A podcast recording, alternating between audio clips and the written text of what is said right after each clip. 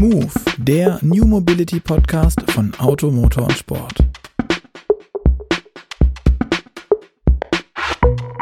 Hallo und herzlich willkommen zu Move, dem New Mobility Podcast von Auto, Motor und Sport. Mein Name ist Luca Leicht und ich begrüße heute wieder im Homeoffice ganz herzlich meinen Kollegen Gerd Stegmeier, den Leiter der Online-Redaktion von Auto, Motor und Sport. Ja, hallo Luca. Ja, in der Tat immer noch im Homeoffice mit so ein paar technischen Problemen, aber wir sind ja doch zusammengekommen, zumindest virtuell. Und ich bitte schon mal im Voraus, die eventuell etwas schlechtere Tonqualität zu entschuldigen. Ja, ähm, von mir auch bitte entschuldigt es, wenn es, wenn es denn so ist. Ähm, ich hoffe, wir kriegen das, beziehungsweise ich bin sehr sicher, der Florian tut alles dafür. Daher nochmal ein Gruß an unseren äh, Postproduktioner, den Florian Schmitz, ähm, dass er sich da wieder reinhängen wird. Aber Gerd, wir sind nicht alleine, sondern wir haben wie gewohnt noch einen Gast bei uns. Und das ist niemand Geringeres als Peter Mertens, der, und jetzt fängt's an, ehemalige Entwicklungsvorstand von Audi.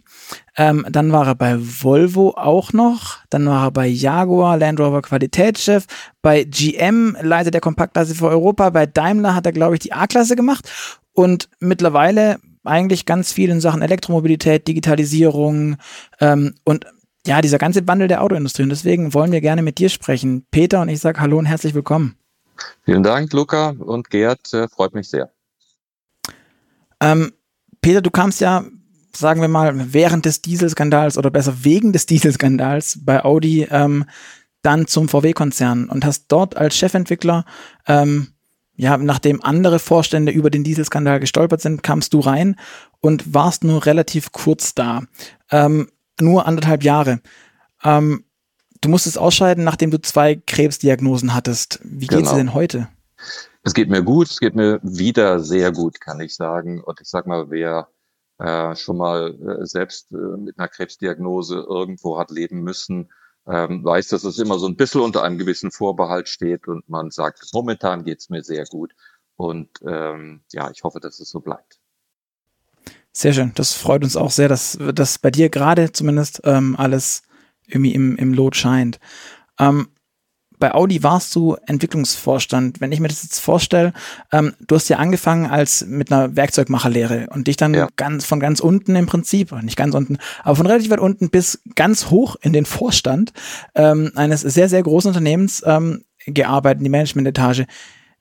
Wie ist denn das persönlich für dich gewesen, dann den Schritt zurück zu machen? Weil ich meine, das ist ja wahrscheinlich irgendwie so, ein, so eine Once-in-a-Lifetime-Geschichte und da dann den Schritt zurück machen, wie schwer ist das gewesen?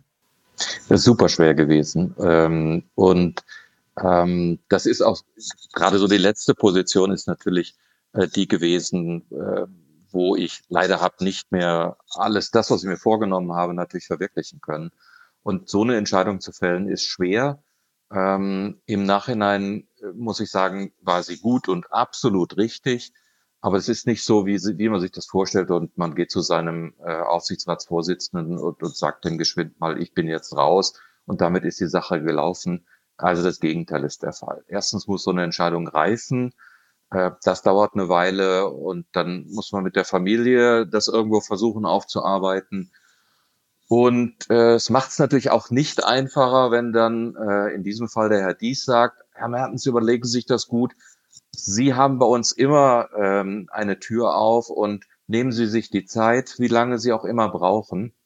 Wir würden Sie wahnsinnig gerne halten, egal ob es ein Jahr dauert oder länger. Sie sind äh, für uns äh, im Konzern sehr, sehr wichtig. Bleiben Sie dabei.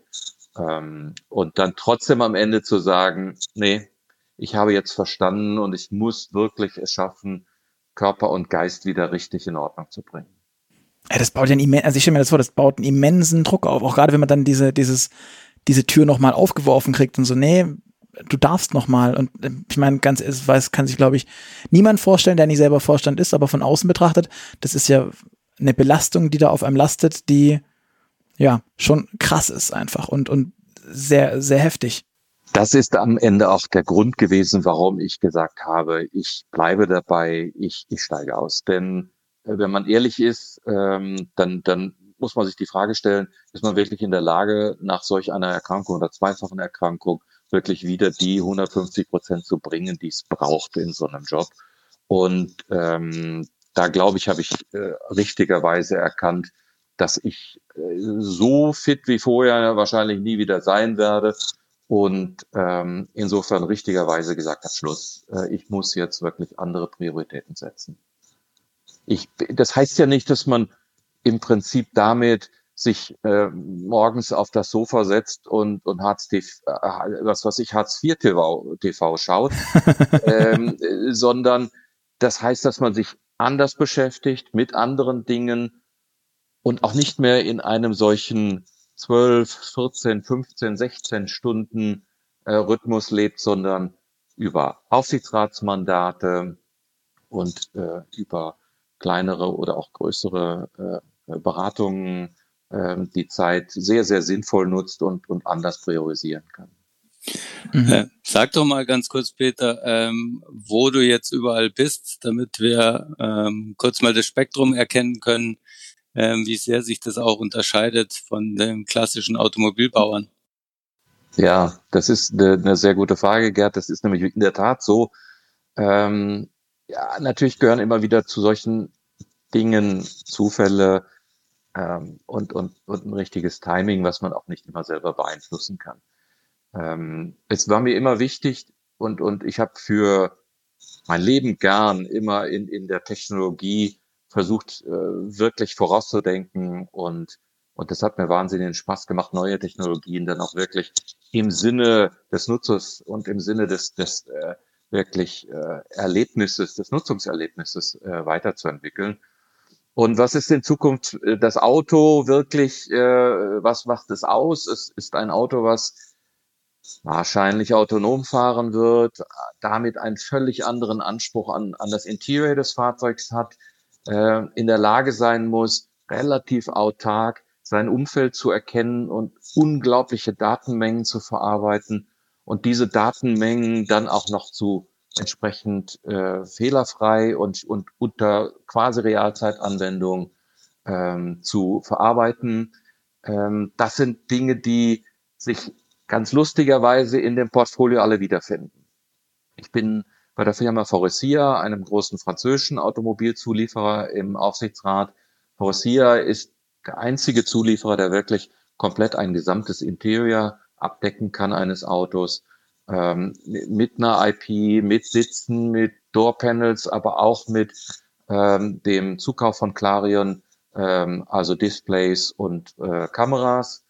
Ähm, ich bin im Aufsichtsrat und auch investiert bei Recognize, einer amerikanischen Firma, die ein äh, System entwickelt, das so krass leistungsfähiger ist als alles, was es vorher gegeben hat im, im Sinne der Bildverarbeitung ähm, und der Objekterkennung, ähm, dass ich mir davon wirklich verspreche, dass es zu einem Durchbruch im automatisierten Fahren führen kann. Ähm, dann bin ich sehr stolz darauf, äh, in einem israelischen Unternehmen, der Firma Valens, Aufsichtsratsvorsitzender zu sein, die ursprünglich aus dem Bereich Audio-Video kommen und äh, mittlerweile diese Technologie HD Base T ähm, standardisiert hat und im Automobilbereich das erste Mal sehr erfolgreich jetzt bei Mercedes einsetzt. Und unsere Zielsetzung natürlich die ist, ähm, das auch bei anderen OEMs zu schaffen und last but not least bin ich bei Next Mobility Labs äh, investiert und auch als äh, Beirat und, und Ratgeber aktiv. Äh, dort geht es äh, darum, einfach Mobilitätsdienstleistungen und Lösungen zu definieren, die in Zukunft eine Rolle spielen. Unter anderem, wie kann ich das, äh, die, die äh, Lebensdauer und, und den State of Health einer Batterie so monitoren, dass ich sie entweder refurbish oder recycle oder aber in Second or Third Life hineinbringe nicht schlecht, würde ich sagen. Für euch da draußen übrigens kurz eine kleine Anmerkung. Wenn ihr wissen wollt, was Faurecia noch macht, wir hatten einen, wie ich finde, sehr spannenden Podcast mit ähm, Andreas Vlasak von äh, Faurecia. Der ist, ähm, wenn ich jetzt den Titel richtig zusammenbringe, ich glaube Chef Designer im weitesten Sinne, ähm, hat Waschmaschinen designt und mittlerweile macht er irgendwie Interieure aus Stein ähm, für Faurecia. Für ich habe noch keinen Hersteller gefunden, der dieses Stein-Interieur äh, hat, aber ähm, ich bin gespannt. Ähm, Du sagst gerade, das Thema Batterien ist, ist schon spannend. Du hast bei Audi ja noch mit angekündigt den e-tron, richtig? Ja, klar. Ähm, den hattest du damals, glaube ich, für Ende 2018 angekündigt. Wenn ich es richtig weiß, kam der da nicht. Ähm, wie, wie, wie ist denn dein Blick auf diese ganze ähm, Geschichte mit der E-Mobilität gerade, wo wir das Thema schon schneiden? Ähm, ist es das, das, das, das Ding der Elektromobilität, ähm, zu spät zu kommen und dann zu wenig? Ach, das glaube ich nicht. Das mit dem zu spät und zu wenig wird man sehen. Ich äh, vermute, zu wenig wird ein Thema werden. Das ist so, aber das liegt nicht daran, dass da irgendjemand in der Automobilindustrie ähm, geschlafen hat, sondern da liegt es eher in den Lieferketten und dem, was an, ähm, an Komponenten und Batteriezellen verfügbar ist. Äh, zu spät glaube ich auch nicht. Man kann natürlich immer wieder dieses äh, tolle Beispiel Tesla bringen und sagen, boah, unheimlich, Model 3 wird irgendwie mal 500.000 Stück verkaufen. Mittlerweile ist Tesla sehr, sehr stark gewachsen und hat natürlich auch technologisch einiges geboten, ist aber, sind wir ganz ehrlich, immer noch irgendwo in einer Nische. Ich glaube, dass äh, man sehen kann, dass die Corona-Krise geholfen hat, wenn sie überhaupt zu irgendwas taucht. Ad eins, ähm, Videoconferencing ähm, äh, sag ich mal, äh, populär zu machen. Und das Zweite, ganz interessant, die, das Bewusstsein und die Akzeptanz von Elektromobilität hat sich in den letzten Monaten signifikant verbessert. Ähm, das ist erstmal nicht so sehr direkt zu begreifen, ist aber so, liegt vielleicht aber auch ein Stück weit daran, dass natürlich diejenigen, die im Moment ein neues Auto kaufen, vermutlich auch eher, jetzt sag ich mal, aus einer etwas auch äh, wirtschaftlich gesicherteren Position heraus eine solche Investition tätigen und deshalb mhm. möglicherweise auch ein bisschen mehr Geld ausgeben und auf Elektromobilität setzen. Ich bin sicher, dass Elektromobilität vorm Durchbruch steht. Ich bin sicher, dass es für die nächsten zehn Jahre die Technologie sein wird, die es braucht. Ähm, die technologische Entwicklung hat auch noch einiges an Potenzial. So auf der anderen Seite aber auch sehen, dass bei allem Fortschritt, den wir machen in der Elektromobilität, ein solches Fahrzeug immer noch signifikant teurer ist, als das äh, ein Verbrenner sein wird für die nächsten Jahre. Und da muss der Kunde dann auch wirklich willens sein, etwas tiefer ins Portemonnaie zu fassen. Mhm. Bei den Kosten, ähm, als du jetzt bei Audi warst, war ja auch immer entscheidend und groß im, im Fokus sind so Pla Plattformen, Architekturen, Baukästen, sage ich mal. Ähm, ja. Als du da warst, habt ihr gemeinsam äh, mit Porsche begonnen, die PPE zu entwickeln. Glaubst ja. du, dass mit solchen Baukästen der, der Sprung zur Elektromobilität äh, signifikant besser gelingt, weil es billiger wird? Oder ist das gar nicht so sehr der Schlüssel? Also es ist auf jeden Fall ein wichtiger Schlüssel. Äh, das glaube ich schon, ist aber nicht der einzige. Ähm, und da muss man natürlich sagen, Art 1 hilfen Economies of Scale immer. Ähm, und das hilft bei der Verbrennerwelt genauso wie bei der Elektromobilität. Bei der Elektromobilität ist die Einschränkung einfach noch da gegeben, wo wir über seltene Erden äh, reden. Äh, und dort funktioniert halt die Economy of Scale leider nicht, sondern das ist eigentlich fast ein umgekehrtes Phänomen zu sehen. Je mehr äh, man braucht äh, und umso eher, ähm, umso eher steigen die Preise. Ähm, nichtsdestotrotz die anderen Effekte auch in der Produktion helfen natürlich über äh, entsprechende Plattformen, ganz klar. Die äh, Entwicklung der PPE und die Entwicklung der MEB sind für Volkswagen enorm wichtige Schritte. Äh, bei der MEB ist ja auch das Ziel, die ähm, Nutzung auch wirklich anderen OEMs ähm, äh, anzubieten. Zum Beispiel Ford, wo es ja in der ja. Vereinbarung zwischen Ford und Volkswagen zu einer Einigung gekommen ist, wo Ford in Zukunft auch Fahrzeuge auf der MEB aufbauen wird. Das ist schon mhm. ein gewaltiger Schritt, muss ich sagen. Aber du, du sagst jetzt gerade, dass ähm, gerade bei, bei den Batterien da noch einiges auch zu holen ist. Ähm, und du sagtest vorhin, dass Tesla irgendwie in der Nische ist. Kannst du vielleicht diese Nische mal beschreiben? Weil wenn ich mir jetzt überlege, ähm, soweit ich weiß, korrigiere mich da bitte, wenn ich falsch liege, hat Tesla schon mit die fortschrittlichsten Batterien. Bei, wenn man beispielsweise das Thema Kobalt angeht, ähm, brauchen die ja deutlich weniger wie jetzt ähm, so die Konkurrenz drumherum. Das ist so. Das ist so und ähm, es ist natürlich immer einfach, einen Tesla zu lieben oder zu hassen. Und da gibt es, glaube ich, irgendwie kaum etwas dazwischen. Ähm, aber man muss einfach wirklich jetzt mal ganz ehrlich sich zurücknehmen und, und mal schauen, was die gemacht haben, ist schon wirklich beeindruckend in vielerlei Hinsicht. Und das ist beispielsweise auch in der Batterietechnologie so, dass sie den konventionellen oder den traditionellen äh, Automobilherstellern voraus sind. Ähm, die Entwicklung ist schon jetzt 15 Jahre alt. Vor 15 Jahren oder gute 10 Jahre haben die angefangen, sich ausschließlich auf Elektromobilität zu konzentrieren. Die haben ein besseres Batteriesteuerungssystem als jeder andere Wettbewerber. Die haben weniger Kobalt, die kommen mit weniger als 6% Kobalt in der Batterie aus. Ähm, und das ist auch auf der Kostenschiene äh, sehr bedeutend. Es wird angekündigt oder wurde mehr oder weniger angekündigt, dass das in der nächsten Batteriegeneration sogar noch weiter äh, sinken wird, die mit CATL entwickelt wurde ähm, und möglicherweise sogar in Richtung Feststoffbatterie sich entwickeln könnte. Ähm, da wird viel spekuliert im Moment, aber die lange Rede, kurzer Sinn, ja, den Fortschritt, den Tesla in der Batterietechnik hat, sieht man in Reichweiten und auch in äh, Performance-Daten, die die Fahrzeuge gegenüber den ja, anderen OEMs haben. Aber glaubst du nicht, dass gerade die Batterie der Schlüssel ist, was die, in, in Sachen Elektromobilität, wenn Tesla da so weit vorne ran ist? Wie, oder einfach nochmal die Frage, wie definierst du denn diese Nische, in die du Tesla verortet hast? Weil wenn ich mir jetzt überlege, was für Elektroautos gibt es denn gerade in dem Oberklassebereich am Markt? Das ist ein EQC, das ist ein e-tron, das ist jetzt ein e-tron GT. Ähm, so richtig Menge viel, die jetzt und vor allem auch sich anders verkaufen würden, sehe ich da jetzt nicht. Und auch bei einem Model 3, das ja schon in einem relativ adäquaten Preisumfeld sich bewegt im Vergleich vor allem zu den großen äh, Fahrzeugen. Da gibt es einen Hyundai, da gibt es einen Kia, da gibt es also, die sind ja gut dabei und haben ja auch ja, elementar große Verkaufszahlen mittlerweile. Also es ist kein, keine Homöopathie mehr, die die da betreiben am Markt. Ja, das ist die Frage der Perspektive. Ich sehe das aus der Gesamtmarktsicht und dann ist es in der Tat noch eher eine Nische.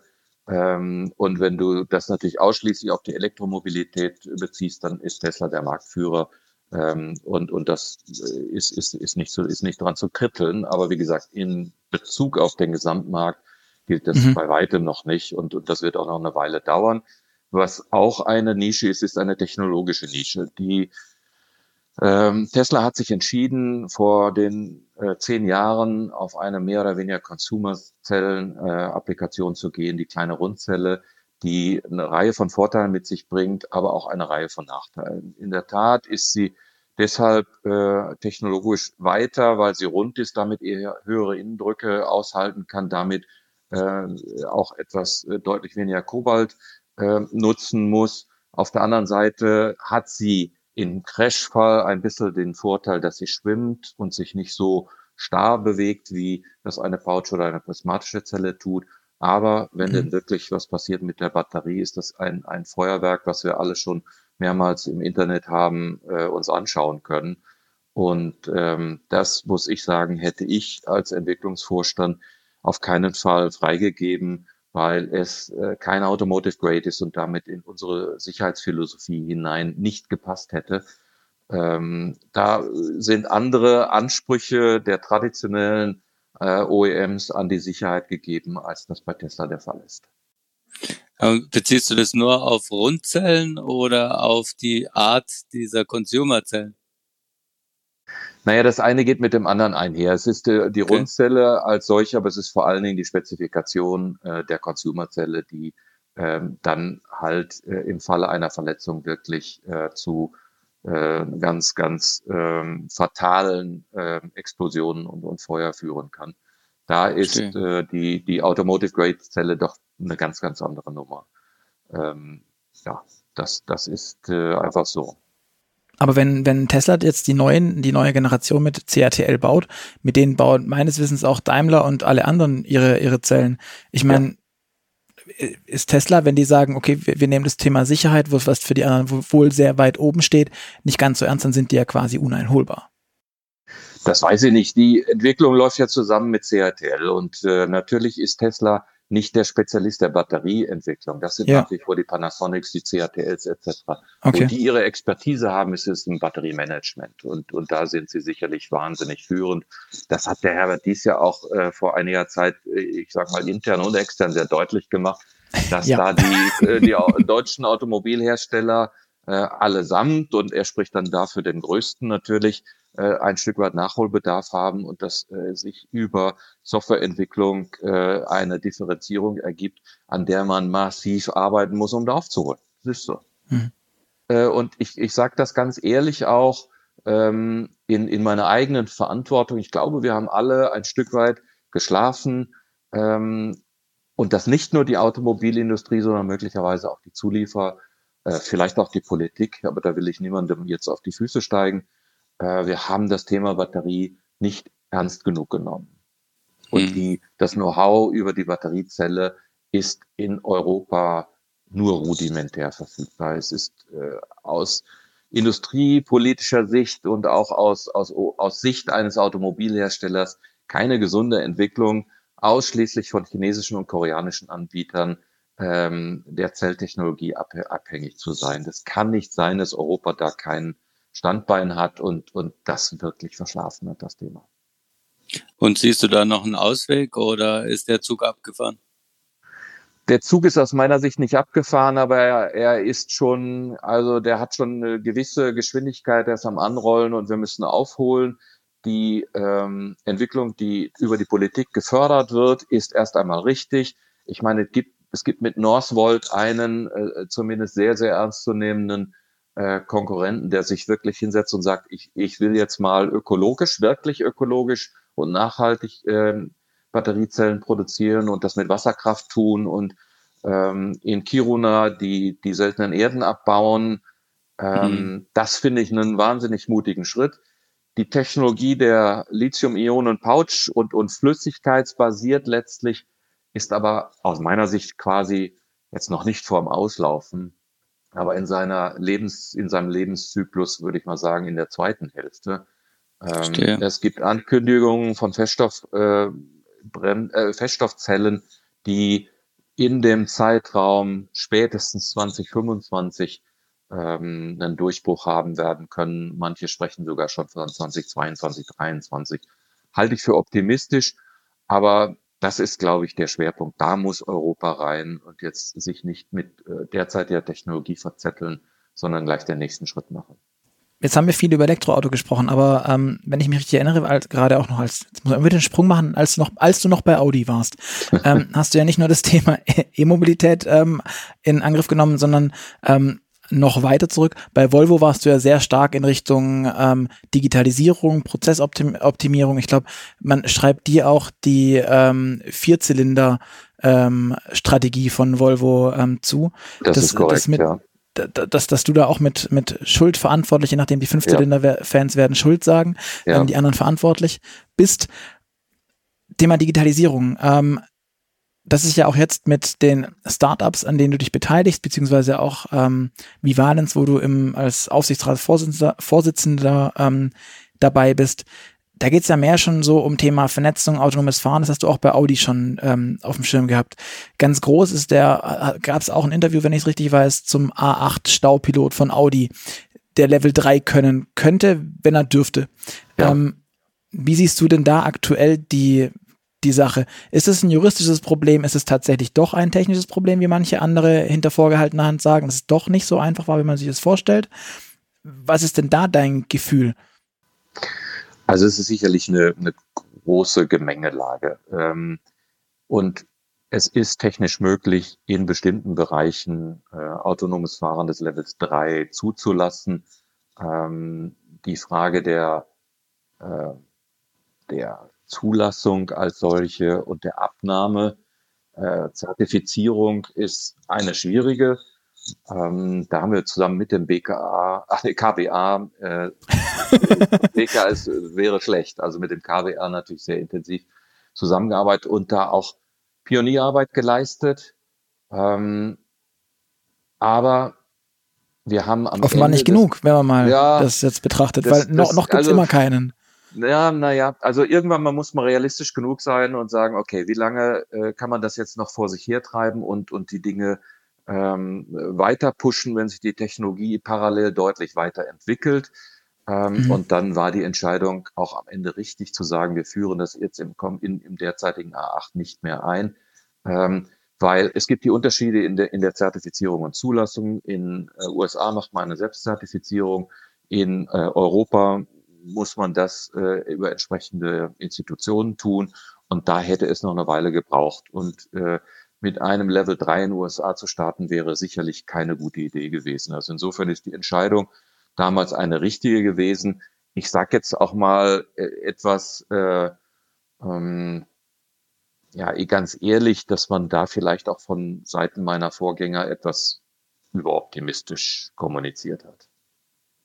Okay, also war, war man doch etwas früher. Aber jetzt soll ja alles besser werden, unter anderem, ähm, weil wir höhere Datenraten, bessere Sensoren etc. pp. haben. Du hast vorhin gesagt, dass du ähm, Recogni da beteiligt bist und auch im Aufsichtsrat bist, wenn ich es richtig verstanden habe. Ja. Ähm, die ganz neue Bildverarbeitungsideen ähm, haben. Lange galt ja Mobileye, auch ein israelisches Start Startup, ja. ähm, als die Koryphäe. Ich, äh, ich glaube, Intel hat die doch gekauft für eine Jawohl. aberwitzige Summe von 15 Milliarden Euro oder Dollar. Dollar also ja. sind die jetzt abgeschrieben, weil von denen hört man jetzt schon eine Weile nicht mehr so richtig arg viel. Nein, also Mobileye ist nicht abgeschrieben und Mobileye ist, ist, nach wie vor ein tolles Unternehmen und das muss ich wirklich sagen. Der Joshua Amnon, Amnon Joshua ist äh, jemand, der, wenn man sich das vorstellt, als ein Mann äh, Klitsche angefangen hat und an der Universität in Tel Aviv äh, Technologie entwickelt hat, die mittlerweile in einer Vielzahl, äh, Mehrzahl von, von äh, neu angemeldeten Autos ist. Eine ganz beeindruckende Geschichte. Ähm, und ich habe sehr, sehr eng auch mit Mobileye zum Beispiel bei Volvo zusammengearbeitet. Wir haben damals City Safety standardisiert äh, in Europa und damit auch Mobileye ähm, sehr viel Umsatz generiert und, und in, den, in den Massenmarkt geholfen. Ähm, es gibt parallel zu Mobileye noch andere Spieler, zum Beispiel Nvidia und jetzt wird Recognize hinzukommen. Die wichtigen Dinge, die es braucht, um automatisiert fahren zu können, ist natürlich eine Wahnsinnsrechenpower. Und da man diese Rechenpower mobil im Auto braucht, äh, ist es natürlich ganz, ganz wichtig, dass sie nicht zu viel Strom nimmt. Äh, nimmt. Äh, Ad 1, weil die äh, Bordnetze ohnehin schon am Limit sind und A2 natürlich äh, jeder zusätzliche Verbraucher an der Batterie irgendwo Reichweiten minimiert. Und in Zukunft werden natürlich insbesondere auch Elektroautos mobil äh, und autonom unterwegs sein. Deshalb ist die Kombination von Leistung und Verbrauch an Stromverbrauch extrem wichtig. Ähm, ein, ein Nvidia-Chip äh, der neuesten Generation, der angekündigt ist für die Zukunft, macht irgendwas in der Größenordnung von 40 Tops und verbraucht 5 Watt. Und Tops sind Trillionen Operationen pro Sekunde und verbraucht 5 Watt. Und die Zielsetzung, die wir uns bei Recognize gesetzt haben, ist 1000 Tops bei 5 Watt.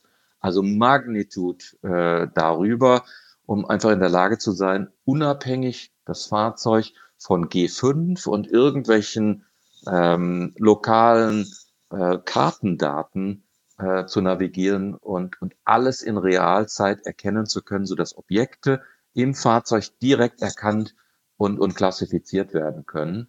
Und dann über zum Beispiel eine äh, Valence äh, Computer zu, zu Sensorkommunikation zu dem Hauptrechencomputer im, im Fahrzeug äh, transportiert wird, das in Realzeit.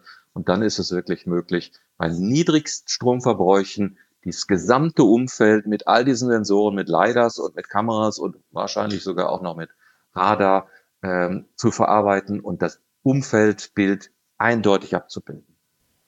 Aber wie, jetzt muss ich eine ganz doofe Frage stellen. Ähm, Nvidia ist doch momentan der ich glaube, außer von BMW, sonst von allen der Lieblingspartner, wenn es darum geht, genau. Diese, diese Rechensysteme zu bauen. Die ZFs haben einen, wenn man denen das so an, an den Kopf wirft, dass es ein, ein ähm, dass die, ihre ZF Pro AI ein Klon von Nvidia ist, dann regen die sich immer maßlos auf. Aber ähm, die arbeiten sehr eng zusammen mit Nvidia ja. und haben gemeinsam ein, ein, ein so ein Steuer, also so ein großes gebündeltes Steuergerät entwickelt, diese Pro AI, die aber im Wesentlichen ja auf Nvidia-Basis setzt. Und ja. Darauf setzen doch die meisten anderen Hersteller auch. Ähm, das ist momentan wenn, so. Aber wieso, wenn Nvidia, und das ist jetzt ja auch wenn Jensen Huang das immer so hinstellt, wir sind ein kleines Startup und wir sind nicht so groß, die sind riesig und ja. die sind unheimlich kraftvoll. Ja. Wieso sollten die, deren ursprünglicher Beritt das ist, und ich meine, das, wenn die aus dem PC-Grafikkarten-Umfeld ähm, kommen, auch da erinnere ich mich noch an meine frühe Jugend, dass meine Grafikkarte, wenn man sie übertaktet, zu viel Strom gebraucht hat. Ähm, ohnehin schon immer in diesem Effizienzding waren, allein um das Teil nicht zu heiß werden zu lassen. Ähm, ja. Das, das ist ja geht. eigentlich deren Beritt. Warum können die das nicht? Das ist so, weil sie natürlich ähm, schon ein, ein sehr etabliertes Unternehmen sind und ich sag mal sehr traditionell auch an die Dinge herangehen.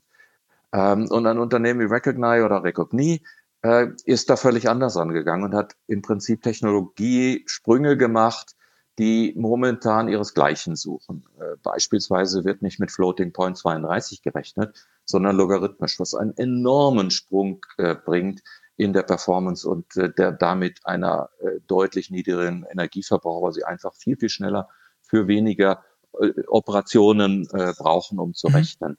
Ähm, eine zweite Sache ist die, dass bei dem Recognize-Chip das Memory auf dem Chip mit drauf ist. So zwei Drittel der Energie wird verbraucht für den Input-Output von Daten. Ja. Das heißt, zwischen dem rechten, äh, zwischen dem Computerhirn und, und dem Speicher. Wenn Sie das in einen Silikon gießen, haben Sie da äh, signifikante Effizienzen gewonnen.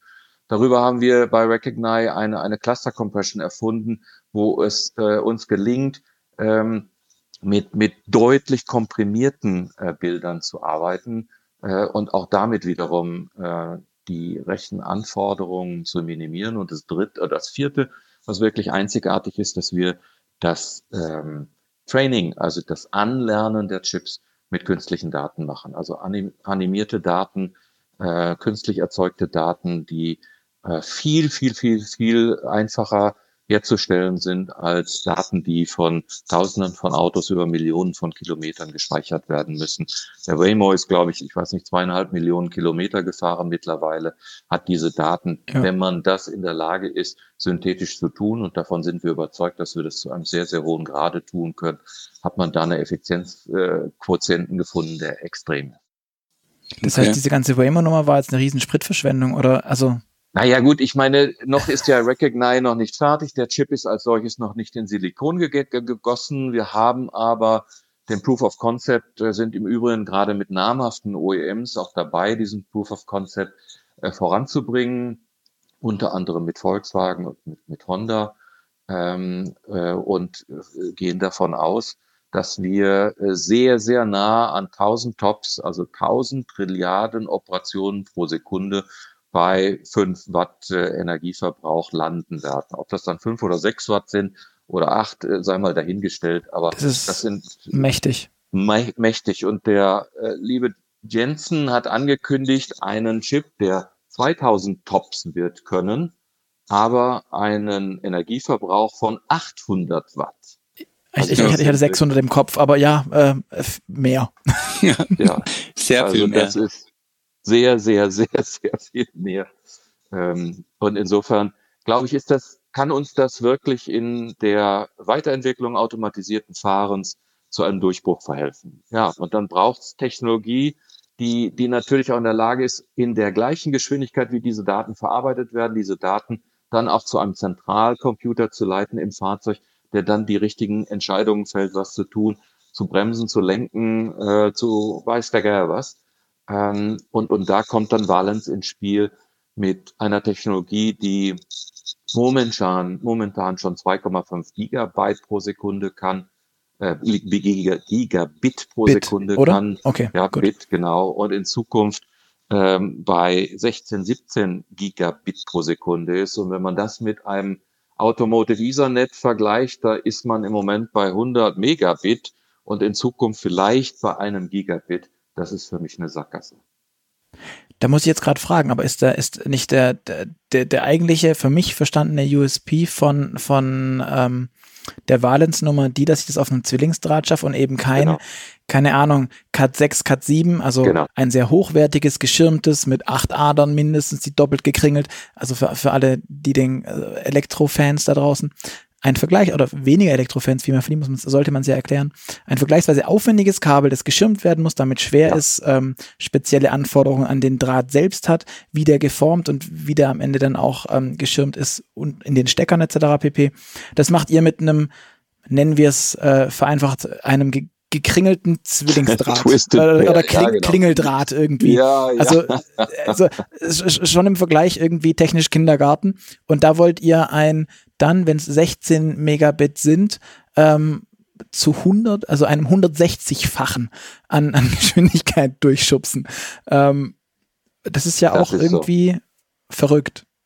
Ja, das ist verrückt und das geht halt nur mit dieser Technologie, die in der Lage ist, das zu tun, weil sie ähm, die, die Daten äh, unglaublich verkleinert und dann mit einer ganz, ganz leist leistungsfähigen Elektronik auf dem Chip ähm, durch ein völlig äh, standardisiertes, einfaches Unshielded-Kabel schießen kann und dabei nicht nur viel, viel höhere Datenraten erzeugen kann, sondern auch auf Systemkostenbasis eine, eine Kostenreduktion gegenüber dem, was so heute Standard ist an Bussystemen oder Automotive Ethernet. Klingt so ein bisschen wie die eierlegende Wollmilchsau. Ist ein bisschen. Ich frage mich nach dem Fehler und dem Problem.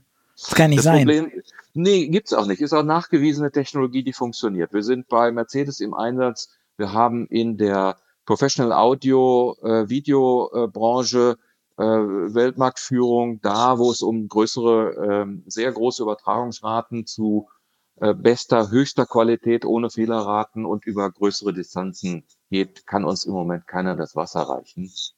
Und ähm, das werden wir äh, jetzt im Prinzip im Automobil weiterentwickeln, weil ich daran glaube, dass es auch funktionieren muss, ein Auto nicht unbedingt autonom fahren lassen zu können, wenn es nur 5G gibt und man möglicherweise dann über 5G, ich weiß nicht wie viel Kartendaten äh, über die Luft äh, in irgendwelche Prozessoren verarbeiten muss. Ich glaube, dass der Ansatz dort ein autonomerer sein wird, ein autarkerer sein wird, wo man in der Lage sein muss, das Auto muss selbst verstehen, wo es ist und wie sein Umfeld aussieht, dass das auch auf High Definition Kartendaten zurückgreifen kann, ist okay, aber das kann nicht an, haben wir 5G oder haben wir nicht 5G liegen und hängen. Mhm.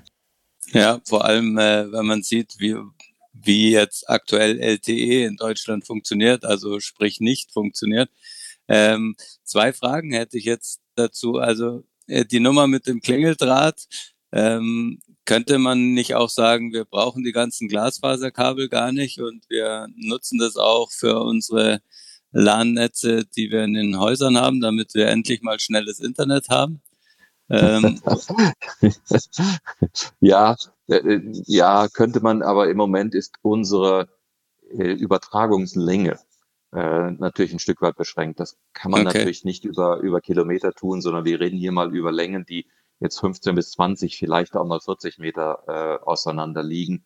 Ähm, okay. Und im Fahrzeug ja eher, jetzt sag ich mal, was bei unter 15 bis 20 Metern liegen. ja. Die, die, ähm, die, die Leistungsfähigkeit der Technologie liegt halt wirklich in der Übertragungsrate, in der Geschwindigkeit, aber auch ähm, darin, dass es fehlerfrei ist und dass es EMV-verträglich ist und ähm, dass es im Prinzip äh, in einem unheimlich, wir sagen, rauen oder gestörten Umfeld äh, unterwegs sein kann. Wenn man sich so ein Fahrzeug vorstellt mit all den Dingen, die da störend ähm, einfließen ein, äh, in eine EMV-Verträglichkeit, ist das enorm. Und Mhm. Jeder, der in der Automobilindustrie ähm, Verantwortung getragen hat, weiß, dass am Ende eines oder am, am Beginn eines Anlaufes oder am Ende einer Entwicklung immer die Frage, sind wir EMV verträglich? Äh, ist alles 100 Prozent äh, sichergestellt? Die kritische ist und, und man es so gerade am Ende irgendwie hinbringt. Ähm, und da bietet die Valence-Technologie auch einen enormen Vorteil. Ich glaube, du müsstest EMV auch noch kurz erklären. Das ist elektromagnetische, elektromagnetische Verträglichkeit. Verträglichkeit. Das heißt, das Fahrzeug darf keine Störsignale äh, ausbringen, Ad 1, weil die natürlich ein Stück weit äh, ja, Elektrosmog äh, im Fahrzeug produzieren, aber auch Funkverbindungen, äh, Internetverbindungen, äh, LTE-Verbindungen stören könnte. Verstehe. Äh, die zweite Frage, die sich mir noch aufgedrängt hat, äh, als du über die Chips gesprochen hast und die Leistungsfähigkeit pro Energieverbrauch quasi, ähm, wo würdest du Tesla in dem Umfeld jetzt verorten? Die haben ja auch ihren eigenen Computer, Zentralcomputer äh, vorgestellt. Ähm, auch Lichtjahre hinter Recognize. Ich habe es jetzt äh, nicht genau im Kopf. Ich meine, es sind 150 Tops bei, hm. ich sag jetzt mal eine Zahl, 300 Watt oder so etwas. Ja, ähm, so also sein. von der von der Größenordnung absolut äh, eher bei dem Stand der Technik ähm, als das, was Recognize in Zukunft bieten wird können. Ich meine, dieser Chip scheint ja, wird ja sozusagen, ist ja schon heilig gesprochen worden. Ähm, und, und wie gesagt, der liegt nach wie vor in einem Leistungs- und Verbrauchsbereich, von dem ich mal sage, das ist für ein Elektrofahrzeug äh, auf Dauer nicht wirklich gut. Ähm, wie siehst du denn dann aber jetzt aktuell? Du sagst gerade, was man, was ihr alles könnt, was, was man macht. Wie siehst du denn dann den, den allgemeinen Stand der Automobilindustrie gerade? Ähm, du sagst Tesla, die gelten ja bei vielen als mit die innovativsten und zu denen denen du, die sind auch mehr so auf Standardlevel. Ähm, wie siehst du denn den Rest so der Branche, der gerade da steht? Haben die verstanden, was Digitalisierung ist? Haben die verstanden oder auch setzen sie es vielleicht sogar schon um? Ähm, in welche Richtung es gehen muss, auf welche Sensorik, auf welche Geschwindigkeiten man bauen muss, dass eben sowas wie ein Gigabit im Auto über übers Ethernet, wo sich ja auch schon viele schwer getan haben, das überhaupt ins Auto zu bringen, ja. das Inka Ethernet, ähm, denen zu erklären, das ist schön und gut, dass ihr das machen wollt, aber Leute, das ist maximal der Anfang. Ja, also das ist so und das ist natürlich eine ganz, ganz äh, schwere und, und äh, harte Nuss, äh, die die Automobilindustrie da knacken muss. Die sind jetzt alle, und ich bin ja Teil dieser Entscheidung gewesen und habe entschieden, dass wir Automotive Ethernet natürlich im, in, in unseren zukünftigen Fahrzeugen haben und ähm, dort auch mit entsprechend äh, Zentralcomputern arbeiten, ähm, die dann sehr, sehr leistungsfähig sein müssen.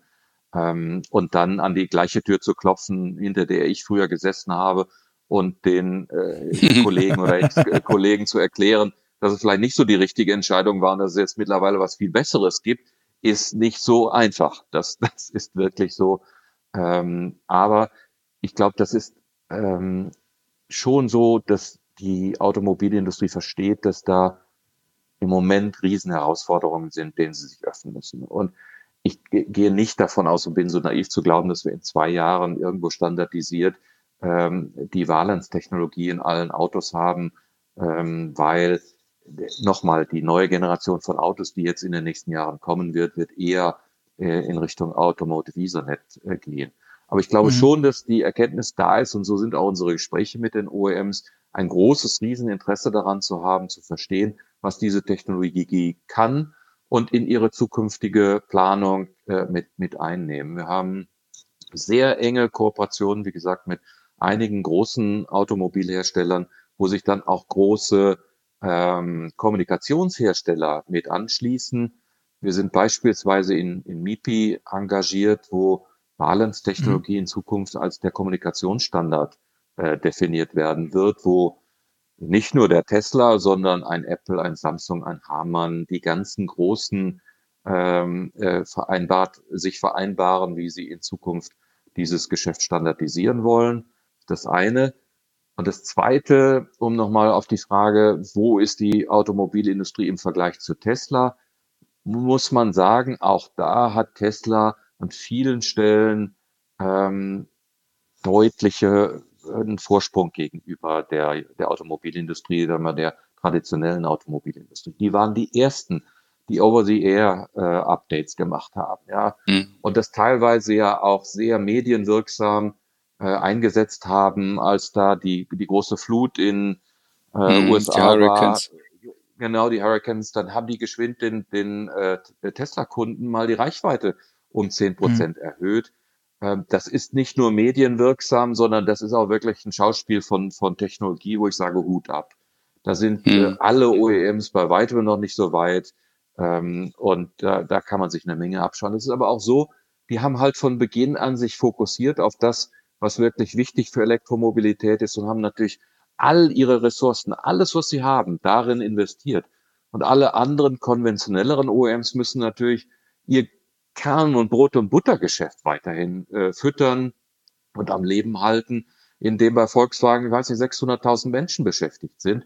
Da kann man nicht einfach mal sagen, das knipsen wir jetzt ab und bauen jetzt nur noch Elektroautos, die alle irgendwie so vernetzt sind, dass sie alles, aber auch wirklich alles äh, können und autonom fahren etc. Das ist so nicht darstellbar. Aber der mhm. Tesla hat äh, viele Dinge, auch beispielsweise unterscheidet er sich dramatisch gegenüber allen europäischen OEMs darin, dass er eine viel, viel höhere vertikale Integration hat. Alles, was wichtig ist, macht er selbst, entwickelt er selbst.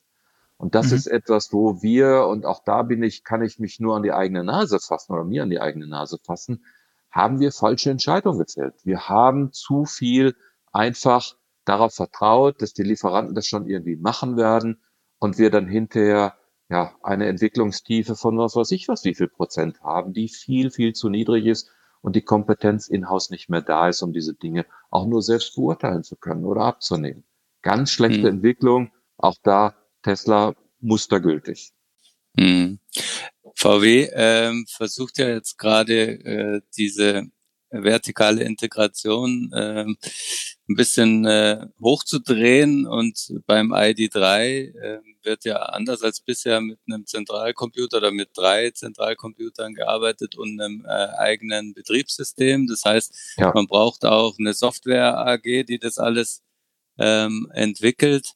Ähm, ist, ist das der richtige Weg? A und B, äh, wie weit sind die Kollegen da? Also ich glaube schon, dass das der richtige Weg ist, ähm, den man aber noch konsequenter gehen könnte. Ich äh, tue mich schon schwer damit zu begreifen, dass jeder OEM meint, er müsste sein, also OEM, Original Equipment äh, Manufacturer, also Automobilhersteller, meint, jeder müsste sein eigenes Betriebssystem entwickeln und dann hm. gleich 10.000 Leute darauf setzt. Also okay. die, es wäre schön, wenn es eine europäische Initiative gäbe und man den doch sehr stark amerikanisch dominierten Konzernen und Entwicklungen in dem Bereich äh, etwas entgegensetzen könnte. Ähm, mindestens mal ein Staat, vielleicht der deutschen Premium-Hersteller, um das dann vielleicht auch in Zukunft nochmal etwas äh, zu erweitern. Ähm, es gibt nach Medienberichten wohl Gespräche zwischen Volkswagen und, und Daimler. Das finde ich schon mal einen guten Schritt. Ähm, aber es wird nichts, wenn man ähm, da zu viel Zeit verbringt mit irgendwelchen Vertragsgestaltungen und, und riesigen Abstimmungs- und Koordinationsgremien, weil dann koordiniert man sich zu Tode. Und es bräuchte da eher jetzt erstmal so eine auch etwas kleinere Truppe, wo man sagt, da setzt man ein paar hundert hin, das finde ich schon eine ziemlich hohe Zahl. Ähm, und, und nicht unbedingt über Zehntausende von Mitarbeitern. Ich weiß nicht, wie viel der Entwickler, der Elon Musk hat. Ich glaube, der hat in Summe, weiß ich nicht, 6000 Entwickler oder so etwas für all seine Themen. Und davon sind sicherlich nicht die Hälfte Softwareentwickler. Also da kann man auch wirklich Dinge tun und viel bewegen, ohne dass man enorme äh, Mitarbeiterstäbe braucht. Ich weiß nicht, was der Waymo, wie viel Entwickler der hat. Der hat vielleicht auch in Summe anderthalb tausend. Ähm, hm. und, und was haben die schon äh, da wirklich geleistet? Also ich finde, da, da gehen wir so ein bisschen die Automobilindustrie so traditionell, äh, wenn machen wir die Dinge so richtig und dann kleckern wir nicht, sondern klotzen. Ähm, auf der einen Seite und auf der anderen Seite vermisse ich einen gemeinschaftlichen Ansatz, denn es wird nicht möglich sein, dass jeder Automobilhersteller es nachhaltig schafft, ein Betriebssystem zu entwickeln, zu pflegen, was auch nur halbwegs so leistungsfähig ist wie ein Android oder was auch immer.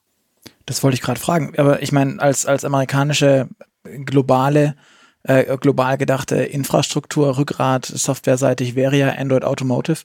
Ähm, für mich die Frage wäre nicht hier als Beispiel, da haben wir ein von Autoherstellern, ähm, ein Software, ein echtes Softwareunternehmen, ja. ähm, das von Autoherstellern gekauft wurde, übernommen wurde, ähm, die eigentlich relativ entwicklungsstark sind, zumindest oder also schreibt man ihnen das zu, ähm, auf gewissem Wege, sich da nicht zusammensetzen drüber. Jetzt machen Daimler und VW nach Medienberichten wieder was eigenes, was separates und nutzt nicht die Plattform, über die man eh schon Software baut. Klar, Karten, aber wäre das nicht ein Anfang? Und Android Automotive ist ja im Moment für den Anfang, wenn es jetzt bei Polestar und bei den Volvos anfängt, auch erstmal nur in Anführungszeichen ein Infotainment Baukasten und dann soll ja. es erweitert werden. Das ist so. Also um dann nochmal bei Polestar und bei, bei Volvo anzufangen, ich glaube, die Entwicklung dort ist eine absolut richtige. Ähm, ich habe mich lange gescheut äh, und auch ein Stück weit war ich zu Beginn wirklich dagegen. Einfach deshalb, weil man natürlich ein, ja, zumindest in der Theorie ein Geschäftsfeld abgibt, in dem man ganz gut Geld verdienen kann, wie zum Beispiel in Infotainment und Navigation. Ähm, und natürlich auch Gefahr läuft, sozusagen den direkten Kundenzugang zu verlieren. Das sind die Risiken. Aber ganz ehrlich, ähm, wir haben damals zumindest bei Volvo erkannt, dass wir einen Kampf gegen die Googles etc. Das ist völliger Unsinn, in den anzutreten. Da tritt man, braucht man nicht antreten, den hat man verloren, bevor man ihn antritt, weil es nicht gewinnbar. Und da war unsere Strategie, if you can't beat them, join them. Und ich glaube, dass das richtig ist. Ähm, die Frage nach ähm, hier. Ich finde es gerade so schön, dass du das so sagst, weil ich denke mir das die ganze Zeit und frag's immer, und alle sagen, nein, nein, nein, wir müssen das selber machen. Und nicht jedes Mal du am Kopf schütteln bin, aber jetzt sagt endlich mal einer. Großartig. Ja, also ich, ich, ich, ich finde, das ist der richtige Schritt. Äh, er birgt Risiken. Nochmal, auch da muss man äh, natürlich sich darüber im Klaren sein, ähm, was mit Datensicherheit, was mit äh, Kundenbeziehungen und anderen steckt, äh, drinsteckt, ist ein Risiko, das sehr, sehr groß ist. Ähm, ich komme gleich nochmal zu einem anderen Risiko, ähnliches Thema, aber auch da in einer gewissen Abhängigkeit, in der sich die Automobilindustrie hineinbegibt oder auch nicht, aber es ist ein ähnliches Thema. Aber um, um nochmal das Thema hier kurz abzuschließen, das ist eine sehr prickelnde Idee, ähm, aber dazu muss es dann auch wirklich eine Einigung äh, unter den drei Haupteigentümern, äh, sind ja mittlerweile äh, andere Unternehmen an, an mhm. ihr beteiligt, aber mindestens mal unter den Haupteigentümern geben. Äh, das ist so ein, auch so ein vielleicht Thema, wo, wo sich immer sch relativ schwer abstimmen lässt irgendwo. Ähm, und natürlich sind erst einmal so oft aus der ersten Wahrnehmung Kartendaten unglaublich wichtig. Ich bin mir nicht sicher, ob das äh, der nachhaltige Ansatz ist. Insofern spreche ich natürlich umso mehr dann äh, für eine Lösung, die man über hier äh, initiieren könnte. Mhm. Äh, ich, ich bin auch vielleicht schon wieder ein, ein Stück weit äh, weggesprungen, aber was mir vorher noch hängen geblieben ist mit Recogny und Balance, ähm, klingt der so ein bisschen nach Gamechanger und totaler Systemwechsel. Ähm, ist nicht die Gefahr groß, dass wenn äh, die etablierten zu also etablierten Hersteller zu sehr quasi noch in den ähm, alten Technologien hängen, weil sie ja da jetzt viel investiert haben und die Autos auch einfach laufen, dass ähm, ein Start-up und sei es jetzt zum Beispiel ein chinesisches, ähm, da mit, mit dieser neuen Technologie äh, von, von hinten alle äh, überholen kann, ganz schnell? Ja, also das glaube ich nicht. Ich, die, die Hürde, die Entwicklungshürde oder Kopierhürde ist bei beiden Technologien sowohl bei Valence als auch bei Recognize sehr, sehr hoch. Also es ist ja, Valence gibt es ja schon seit, ich weiß nicht, 15 Jahren. Es hat bisher mhm. auch im Audiobereich, Audio-Video-Bereich niemand wirklich geschafft, äh, da links oder rechts an der Technologie vorbeizuschießen. Das Risiko ist eher gegeben, dass die ähm, sagen wir, traditionelleren OEMs oder größeren Unternehmen erst einmal sagen, okay, also da müssen wir jetzt erstmal nochmal äh, ein paar Jährchen warten und macht mal dies und jenes und, und kommt mal in ein paar Jahren wieder.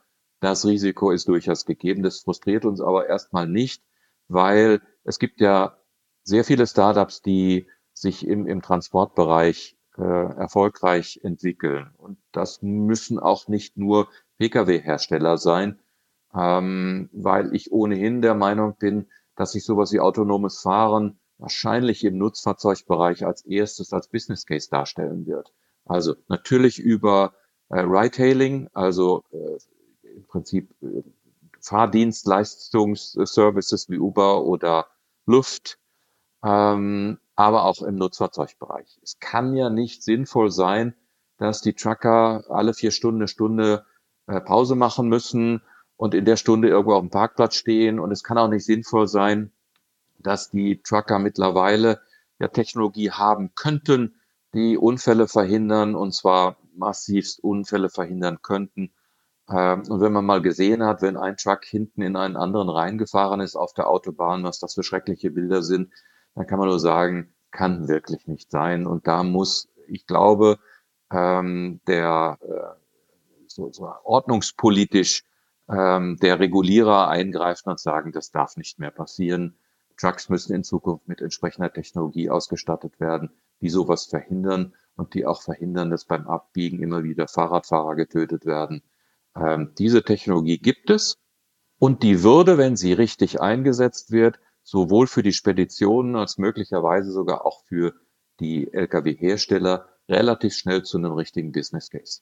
Also wenn ich diese mhm. Stunde Pause, die der Trucker machen muss, ersetzen kann über ein System, was dann auf bestimmten Strecken auf der Autobahn völlig autonom fahren kann, dann ist das so schnell ein Business Case, wie es nur sein kann.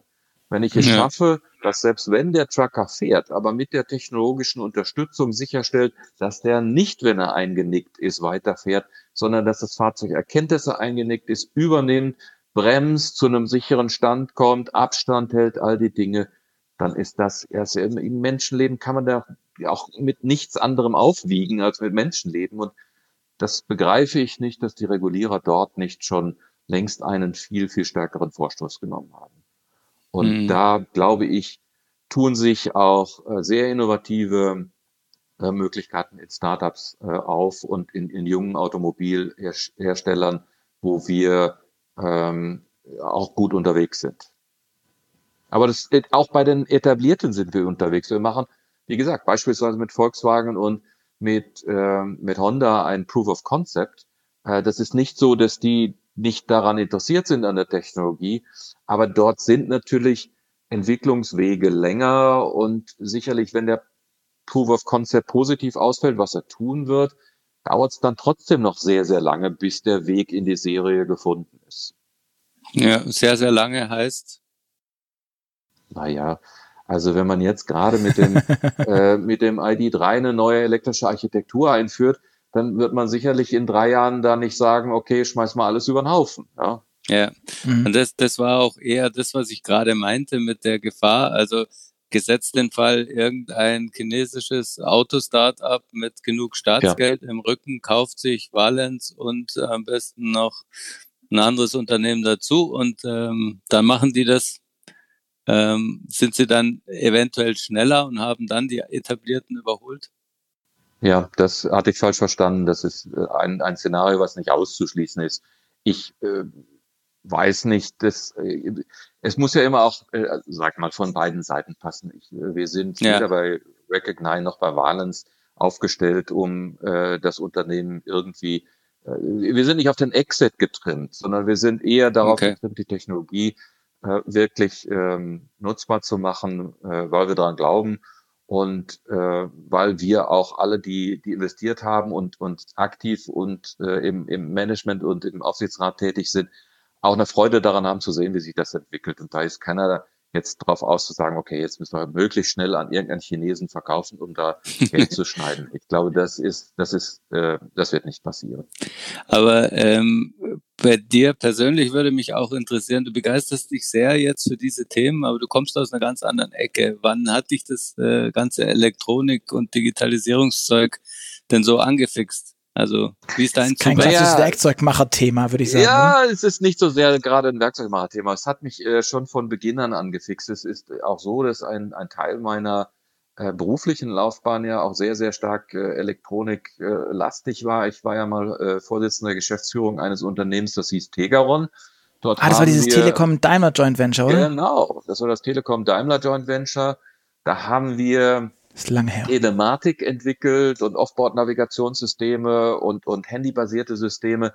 Das Einzige, was uns gefehlt hat, waren so Smartphones. Ähm, und, und das war leider die Krux. Wir waren äh, Marktführer in einem nicht existierenden Markt. Ähm, weil uns einfach die, Passiert im Besten. Ja, weil uns einfach die Hardware gefehlt hat. Ähm, und äh, das ist heute alles Standard auf den Systemen. Wenn wir ein äh, Smartphone mit, mit GPS gehabt hätten, wären wir die Revolution damals gewesen mit automatischen Notrufsystemen, mit äh, Offboard-Navigationssystemen, ähm, mit, mit Verkehrsinformationen, all dem. Ähm, aber war nicht. Also das ist ein Teil. Der zweite Teil, Ich habe bereits in meiner Promotion über Expertensysteme äh, promoviert. Ähm, heute weiß ich nicht, ob ich da so sehr stolz drauf bin, wenn ich mir das anschaue, was wir da damals geschrieben haben. Aber da ging es auch schon um äh, Fragen des Lernens, automatisierten Lernens und wie können ähm, elektronische Systeme in der Lage sein, Expertenwissen abzubilden. Das war alles noch regelbasiert und da gab es noch keine Deep Learning und, und solche Geschichten. Aber wir haben schon versucht, dort Systeme zu entwickeln und haben sie auch entwickelt, die in der Lage waren, an bestimmten Prüfständen den, den Werker massiv zu unterstützen in seiner Diagnostik. Hm. Und insofern, ja. Und es interessiert mich alles, was, was sinnvolle Technologie ist, was es weiterbringt.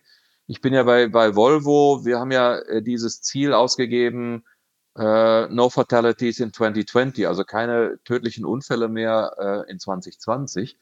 Das ist und war nur zu erreichen und, und da war das Jahr 2020 auch mehr symbolisch gemeint, äh, mit Technologie, die es verhindert, äh, Unfälle zu generieren.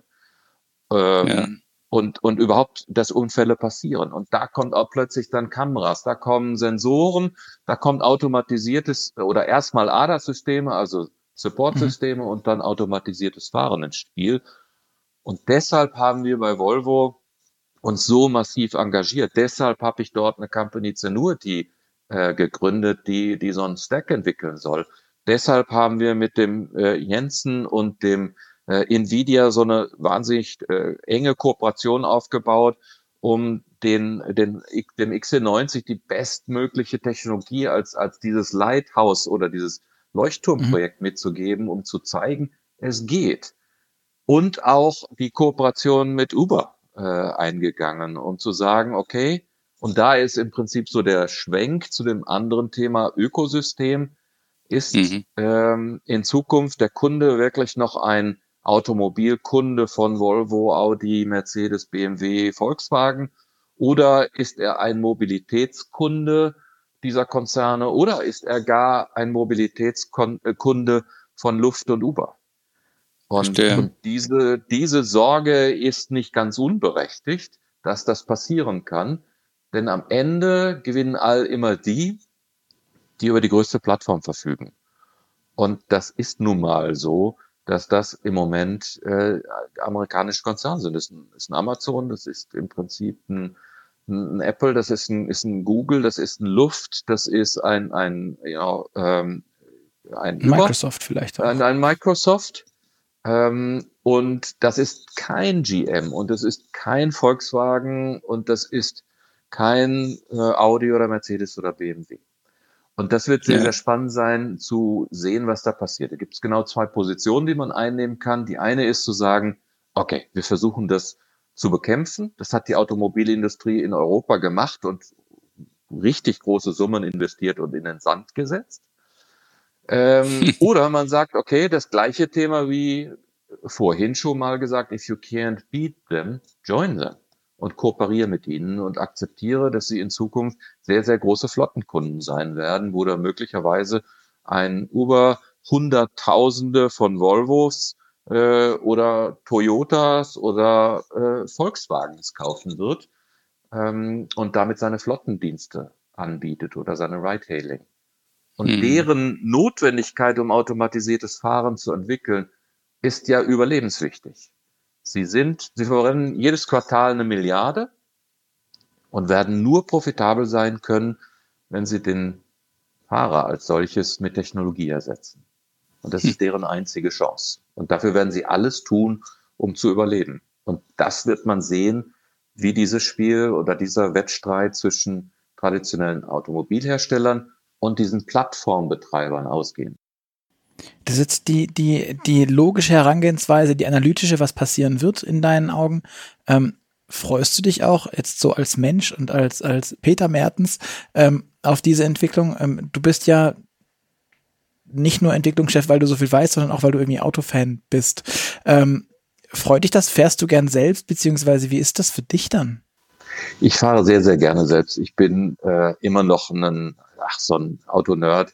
Äh, bin auch, äh, ja, sammle Oldtimer und fahre wahnsinnig gerne mit Oldtimern und, und diese Dinge. Aber fahre auch sehr gerne äh, mit, mit Fahrzeugen, no, super modernen Fahrzeugen, aber ich fahre auch sehr gerne selbst.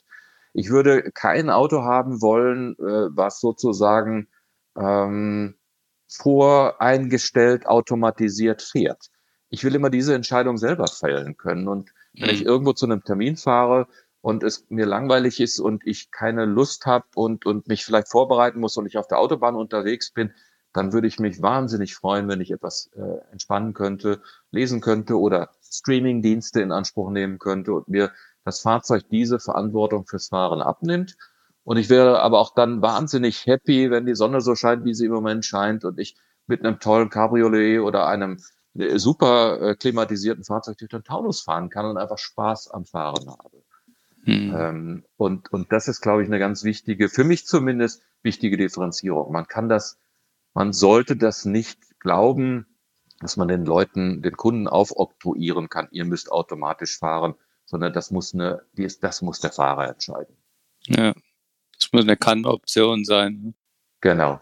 Ja. Anders natürlich bei, bei, was weiß ich, diesen Shuttle-Diensten oder Paketdiensten, die sicherlich irgendwann mal autonom fahren, da gibt's gar keine Alternative. Das wird so sein, wird so sein müssen. Und da geht es ja auch wirklich nicht um das, um das Vergnügen des, des, des selber Fahrens, sondern einfach nur sicher und möglichst kostengünstig und ohne zu viel Energie zu verbrauchen, Pakete oder Menschen zu transportieren. Ja. Hm. Wie sieht denn für dich das ideale Auto aus? Das ideale Auto ist für mich ein sozial- und umweltverträgliches äh, Fahrzeug, was ein SUV-Appeal und äh, die, die Nutzen äh, eines SUVs hat, die die Kunden unglaublich schätzen. Ähm, also kein die, Taycan. Hm, das ist ein wunderschönes Auto und ganz toll. Aber äh, weit weg vom SUV. Aber Vielleicht so schwer, aber kein SUV. Ja, aber das macht ja nichts. Das ist auch eher für, jetzt sag ich mal, eine, eine, eine besondere Nische, die ein, ein wahnsinns sportliches äh, Fahrzeug einfach lieben werden, weil es sich auch fährt wie eine Rakete. Ähm, aber der, der, sag mal, der, der Normalkunde, äh, der sich in, in den letzten Monaten und auch im letzten Teil des letzten Jahres ähm, SUVs gekauft hat, hat oder Fahrzeuge gekauft hat, hat sich in wesentlichen SUVs gekauft. Es ist mittlerweile über ein Fünftel der Kunden kauft sich SUVs. Und da kann der Herr Altmaier schimpfen und sagen, wir blöden Automobilhersteller haben das alles nicht kapiert und wir sollen endlich mal ordentliche Autos bauen und werden die Modellpalette alle nicht äh, in, in der Reihe. Das ist ein, das ist ein Schmarrn. Wir bauen Autos für Kunden, die diese Autos lieben. Und es ist mhm. einfach ja, auch un, ja, unerhört zu glauben, dass man den Kunden vorschreiben soll, welche Autos sie fahren und welche Autos sie leiden mögen. Und sie mögen ja. SUVs gern aus vielerlei Gründen. Und da sind viele emotionale, aber auch eine Reihe von rationalen Gründen dabei. Und insofern hat man das jetzt einfach mal auch zu akzeptieren und ein Angebot zu machen, was entsprechend energieverträglich oder umweltverträglich, also nachhaltig ist und was sozialverträglich ist. Das heißt, Fahrzeuge so zu entwickeln, dass sie nicht mehr verunfallen, dass ein großes SUV keine Radfahrer mehr umfährt und keine kleineren Autos äh, in Bedrängnis bringt, etc. Das sind Technologien, die stehen vor der Tür. Die kann man jetzt so langsam wirklich sehen und äh, Umweltverträglichkeit heißt jetzt erst einmal sicherlich Elektrofahrzeuge, aber das heißt auch, dass wir unseren ähm, Energiemix äh, besser in Ordnung bringen müssen, weniger ähm, Kohleverstromung machen. Ich begreife nicht, warum man Kohleverstromung im Moment noch äh, akzeptiert äh, und äh, weiterhin am Netz fördert. hält. Ist für mich ein, ein absolutes No-Go. Ähm, und da müsste, die Penalties müssten viel, viel, viel, viel höher sein. Es, es kann gar nicht sein, dass es wirtschaftlich vertretbar ist und, und ökologisch vertretbar ist, Braunkohle zu verstromen. Es kann nicht ja. sein. Da bin ich völlig dabei. Ähm, vielleicht noch was ein bisschen er erfreulicheres. Äh, wir sprachen ja gerade über Oldtimer. Ähm, welche, welche besitzt du denn? Man sagt, du hast eine kleine Sammlung. Ich habe eine Sammlung und ich habe im Prinzip alle meine automobilen äh, Stationen in der Sammlung abgebildet. Okay. Das heißt, da ist ein Opel, ja. da ist ein Volvo, ja. Das da ist Mercedes. Ein, ein altes Wählscheibentelefon ähm, von der Telekom. ähm. Nein, das, ich habe ja gesagt, automobile Station. Die wurden doch auch mal fest verbaut in Autos. Aber egal. Ja. Ähm, sag, sag mal deine Top 3 vielleicht. Ach, meine Top 3, das ist, ähm, meine Top 3 sind der Opel GT, äh, die Pagode und der äh, P1800 Coupé. Ach, okay. Ja, der P1800 ist cool. Sehr cool. Okay. Ja. Ähm, ich glaube, wir sind auch zeitlich schon ein bisschen drüber. Deswegen würden wir langsam zum Schluss kommen. Ganz zum Schluss, eine sieben Move Podcasts, ähm, haben wir immer noch kurze A-B-Fragen, die ich dir stellen würde. Das heißt, ähm, du musst dich einfach für eines entscheiden. Ich gebe dir zwei Sachen vor. Und, ja, und ähm, ich sag dann notfalls weiter, gell? Äh, nee. das war weiter ist nicht. Okay, genau. das war woanders. Also, ähm, bist du mehr der Typ Streamingdienst oder CD und Schallplatte? Ne, weder noch. Also, okay. Streaming. Streaming. Okay. Okay. Streaming. Ich dachte gerade gar keine Musik, auch interessant. Nee, ähm, ach, doch, doch, ja. Aber äh, CD und Schallplatte nicht. Fahrrad oder E-Bike? E-Bike. Ganz e tolle Entwicklung, sensationell. E-Scooter, großer Schmarrn. Oder zu Fuß gehen? Zu Fuß gehen, absolut. E-Scooter ist das allerletzte, ist die Antwort auf eine nie gestellte Frage. Sharing oder besitzen? Ich möchte gerne besitzen, bin aber Sharing sehr, sehr offen gegenüber, wird auch in Zukunft kommen, muss nur irgendwo mal ein Geschäftsmodell gefunden werden, womit man Geld verdienen kann.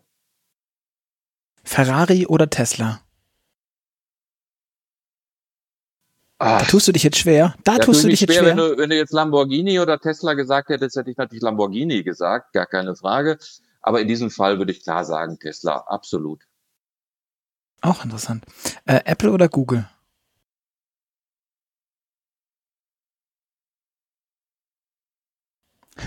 weder, weder noch. noch. Weder noch, ja. Weder noch. Also ich bin. Ernsthaft? Ich, ich bin einerseits habe ich lange ähm, Apple-Produkte genutzt, bin ähm, absolut kein Fan dieses äh, Ökosystems, was einen ein für alle Mal in Besitz nimmt, aus dem man nie wieder herauskommt. Äh, insofern Wir zeichnen gerade über ein iPhone auf, das müssen wir noch genau. den, den, unseren Hörern gerade, gerade sagen. Ähm, genau.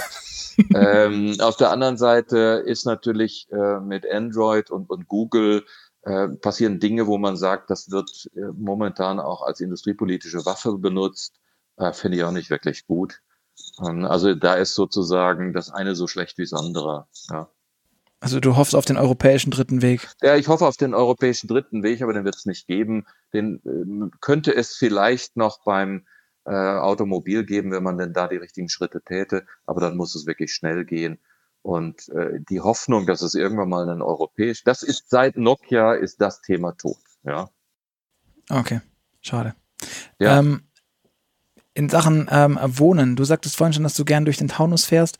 Ähm, bist du dann eher der Typ Loft in der Stadt oder altes Bauernhaus auf dem Land? Altes Bauernhaus auf dem Land mit großem Abstand. Stadt wäre für mich furchtbar, ich würde eingehen.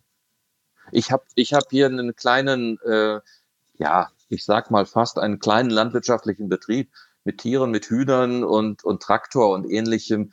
Wenn ich den nicht mehr bewegen dürfte, ähm, dann wäre das schlecht für mich.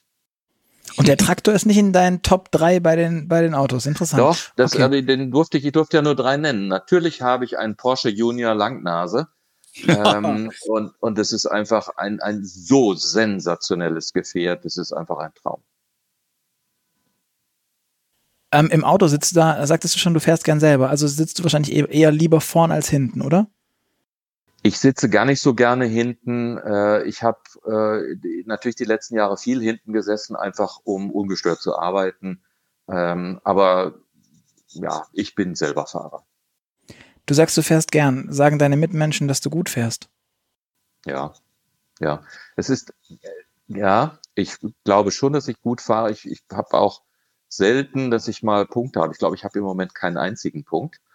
Ähm, ich halte mich an Regeln, aber Sehr es gut. ist, es ist ähm, schon interessant zu sehen, dass man, je nachdem, welches Auto man fährt, man anders fährt. Und ich habe das beobachtet an mir selbst. Ähm, ich fahre in einem Volvo anders als in einem Audi beispielsweise.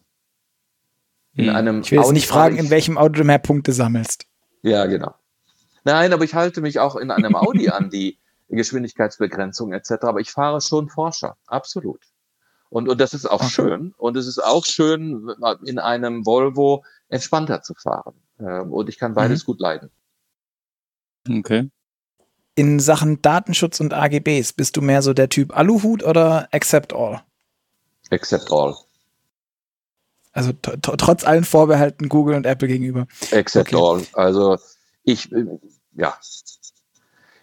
Es ähm, ist, ja, ja, ja, also ich, ich, es ist unheimlich wichtig, dass wir eine wahnsinnig gute Datenschutzverordnung haben und dass sich in, in, in Europa Standards entwickelt haben, die uns als Menschen und als Nutzer wirklich schützen. In vielerlei Hinsicht geht es mir zu weit. Also wenn die Diskussion darüber äh, stattfindet, ob es richtig oder falsch ist, Corona-Apps zu haben, die völlig neutralisiert äh, Bewegungsströme aufzeichnen können und äh, in der Lage sind, aber dann wiederum Dinge zusammenzuführen, wenn irgendjemand infiziert war und es schnell sein sollte, diejenigen, die mit ihm in Kontakt waren, herauszufinden, äh, um Infektionsketten zu unterbrechen. Und ich dann höre, dass das der gläserne Mensch ist und wir unsere Grundrechte abgeben, dann hat man einfach hier die Verhältnismäßigkeit nicht mehr kapiert. Hm. Hobbys, bist du mehr der Typ Fliegenfischen oder Motorradfahren? Ich habe so ein Tipp. Beides, beides, beides, beides, beides. Ich bin Jäger, ähm, Fliegen, Fischen nicht so, aber ich fahre sehr gerne Motorrad. Ich habe natürlich eine Ducati und ich habe eine Reihe von äh, sehr bis zu sehr alten äh, Oldtimer-Motorrädern und beides macht wahnsinnig viel Spaß. Ich würde mal gerne diese Garage sehen. Ja, ähm, Es klingt sehr, sehr verlockend alles. Ähm, Star Wars oder Star Trek? Weder noch. Null. 0,0 nix. Ich, ich wüsste nicht mal den, Unterschieden, den Unterschied zwischen beiden. Okay. Ähm, Kaffee oder Tee? Wahrscheinlich Tee jetzt Tee, mittlerweile, Tee. du es etwas ruhiger angehen lassen genau. möchtest. Ich, ich bin mit Tee groß geworden, musste dann irgendwann mal auf doppelten Espresso umstellen, um einfach irgendwie äh, auch in der 16. Stunde dann noch die Augen offen zu halten und bin mittlerweile wieder beim, beim Darjeeling äh, angekommen und das äh, ist gut so. Steak oder Falafel? Steak, absolut. Ich, ich, ich stellst die Frage nicht. Nein, aber doch, das ist, ist eine sehr berechtigte Frage und ich äh, finde, dass, dass man natürlich mit A und B beantworten kann, aber man kann es auch so beantworten, dass ähm, ich es extrem Falafel wichtig, zum Steak. Nee, dass ich es extrem wichtig finde, dass man bei der Auswahl vom Fleisch sehr, sehr wählerisch ist und äh, nur gutes Fleisch von artgerecht gehaltenen Tieren, die nicht über hunderte von Kilometern gefahren werden, bevor sie ähm, un, untiergerecht getötet werden, äh, verzehrt. Da bin ich in einer privilegierten Lage, als dass ich, dadurch, dass ich Jäger bin, mir meinen eigenen Fleischhaushalt ähm, sicherstellen kann und meine Hühner mir auch täglich meine frischen Eier ähm, äh, bieten und die auch äh, total frei im, im, im Freien rumlaufen. Ähm, aber ich hasse es, Tiere zu quälen, um sie dann zu schlachten und für billigstes Geld in den Tresen zu schieben. Also Herr Habeck hat recht, wenn er sagt, unser Schnitzel muss teurer werden. Das ist so. Das muss bei den Tieren ankommen und es muss bei den Menschen ankommen, die im Schlachthof arbeiten. Und dann bin ich dafür. Okay, ähm, das finde ich sehr nachvollziehbar alles. Bist du mehr der Typ Nachteule oder Lerche? Nachteule. Trotz der Automobilindustrie. Ja. Ich bin ja, also mein, mein, meine steile These durch den kompletten Podcast durch ist, dass die Leute, die schon von Beginn an Automobilindustrie sozialisiert sind, äh, gefühlt alles Lärchen sind und alle, die irgendwie was mit IT, Elektronik im weitesten Sinne machen, das immer die Nachteulen. Ähm, jetzt ist es bei ja. dir aber andersrum. Du bist ja in die, in die, in die Richtung gewandelt und ähm, also hat sich das verändert? Schon, nee, hat sich nicht verändert. Ich bin immer schon eigentlich eher Eule gewesen als Lerche. Ähm, und ich habe auch äh, irgendwann mal aufgehört, frühe Meetings einfach zu akzeptieren. Ich habe einfach nicht mehr an Meetings teilgenommen, wenn die vor 8 Uhr stattgefunden haben. Mich jemand, egal, und wenn es der Aufsichtsrat war, zu 7 Uhr eingeladen hat, bin ich nicht gekommen. Äh, 8 Uhr ist eine gute Zeit und alles äh, kann man schaffen, wenn der Tag von 8 bis 8 geht. Ähm, das erste Gespräch mit meinem neuen Assistenten oder meiner, meinem neuen Team hatte im Prinzip zwei wesentliche Bestandteile. Hat eins, was ist das Wichtigste, was wir hier gemeinsam schaffen müssen? Wir müssen Spaß miteinander haben. Das zweite, ich möchte, dass eure 14 Stunden, die ihr jeden Tag arbeitet, auf 12 runtergehen und langfristig meine 14 Stunden über 12 auf 10 Stunden gehen. Ja.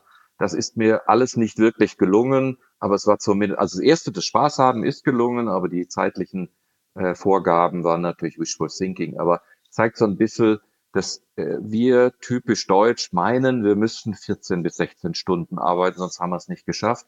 Das ist mhm. ausschließlich ein Beweis von Ineffizienz, nichts anderes. Es geht anders und es geht mit weniger Stunden und es wird da genauso viel geleistet mit weniger Zeit. Leistung ist Arbeit pro Zeit, ja. Und das ist das Prinzip, was man verstanden haben muss. So, so erklärt es der Physiklehrer, ich glaube, in der achten Klasse. Ähm, ja, ist so. Gut. Peter, haben wir noch irgendwann ein, ein wunderbares Thema vergessen, ganz zum Schluss, das du noch mit drei Sätzen loswerden kannst, willst? Nein, ich ähm, glaube, wir haben das Wesentliche, glaube ich, abgedeckt. Es ist wirklich eine Phase, in der die Automobilindustrie im Moment drin ist, die super schwierig ist, die äh, durch natürlich Corona und ähnliche Dinge wirtschaftlich unter enormen Druck kommen, ein Wandel sich vollzieht, der brutaler nicht sein könnte in der Technologie und in den Antriebsarten. Ähm, und es wird blutig werden, fürchte ich. Und da ähm, wird man beobachten müssen, wer die besten Konzepte hat. Und es, glaube ich, werden auch nicht alle überleben. Okay, dann hoffen wir trotzdem, dass die meisten überleben werden. Ich sage dir, Peter, vielen, vielen Dank für dieses wirklich interessante, sehr abwechslungsreiche und nette Gespräch und deine ähm, ja doch relativ schönen Erklärungen und auch, auch nachvollziehbaren ähm, Standpunkte, wie ich finde. An euch da draußen sage ich vielen Dank fürs Zuhören. Ihr hört uns wieder in zwei Wochen am Freitag. Und bis dahin könnt ihr uns gerne eine Mail schreiben, entweder an podcast.move-magazin.de oder hinterlasst uns gerne auch einen Kommentar bei iTunes. Ähm, wir freuen uns drauf und ganz zum Schluss noch eine Kleinigkeit für euch. Ähm, und Peter, auch für dich, für den Fall, dass du kein Automotor- und Sportabo mehr hast, kannst du dir kostenlos eine einzige Ausgabe per einem Mini-Abo, das nur eine Ausgabe lang ist, ähm, nach Hause bestellen. Dazu gehst du einfach auf www.motorpresse-aktion.de slash AMS gibst deine Adresse ein und dann kommt eine Ausgabe ohne automatische Verlängerung, wie das sonst bei so Abos ganz nervig ist. Ähm, zu nach Hause, kannst du es angucken. Vielleicht dann wieder ein Abo abschließen. An euch da draußen, tschüss, bis zum nächsten Mal. Und dir, wie gesagt, nochmal Peter, vielen Dank. Und auch an dich, Gerd, tschüss. Und hoffentlich sehen wir uns bald mal wieder außerhalb deines Homeoffices im Skype oder Zoom oder sonst irgendwas Call. Jawohl, Vielen Dank. Genau. Tschüss, Peter. Tschüss, Luca. Vielen Dank, hat mir auch Spaß gemacht. Danke an Gerd und an, an Luca. Äh, war super.